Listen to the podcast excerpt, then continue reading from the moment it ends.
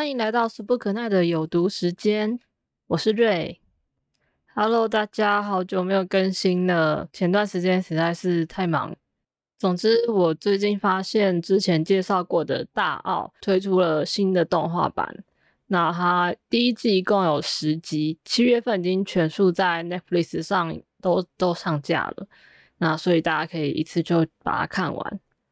之前借由猴豆事件来跟大家介绍这部作品啊，为了一些可能没有听过的人，所以我再简单讲一下。这个作品呢，算是时代剧，它是以日本江户时代为背景做历史改编。那它最大的特色就是它逆转了男女的社会地位。作者杜撰了一个赤面疮的流行疾病传染的事件。导致了当时的男性大量的死亡，男女性比例的失衡呢，间接造成了社会结构大幅度的转变。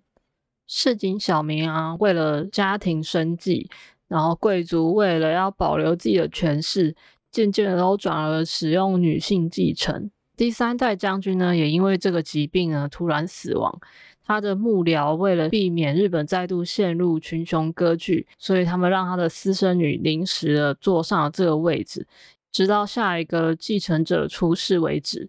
最后迫于时代潮流，这个女将军呢，还是正式的公开并坐上了这个位置。大澳这个地方呢，对照于中国帝制来讲的话，就是将军的后宫。第一季的故事呢，几乎都是第三代将军，也就是第一个女将军。她作为一个拥有最高权力的人，但实际上她无法以自己真实的身份公开站在台前。她的幕僚一开始对她寄予的期待，也只有赶快生下继承人，主要就是看她如何逐步的改变大奥的规则。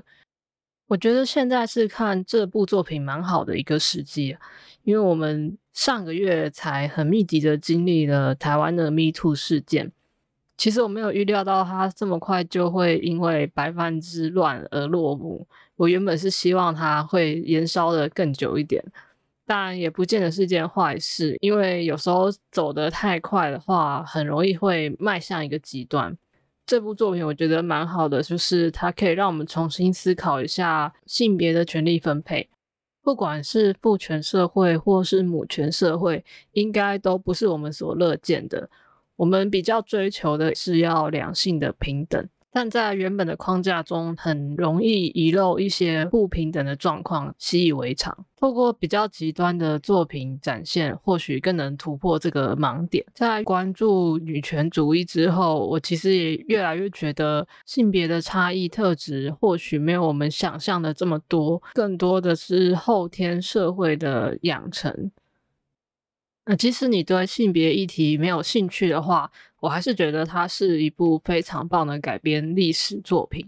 你们可以去看一下，它是怎么让大型的历史事件变得更有内幕跟合理。比方说日本的锁国，他就用因为男性减少、军力下降的关系。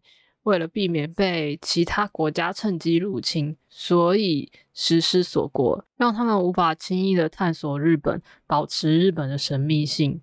所以，如果你对日本的历史够有兴趣，甚至很熟悉他们的历史的话，那看作者把这些历代的将军们性转，然后丰富这些历史事件，应该也会是非常有趣的。好，以上就是我这次的分享。如果你喜欢我的节目，记得追踪、按赞、给五星，并到 IG 专业告诉我你看完之后的感想，或是你对 Me Too 运动有什么经验，也都可以留言给我。大家拜拜。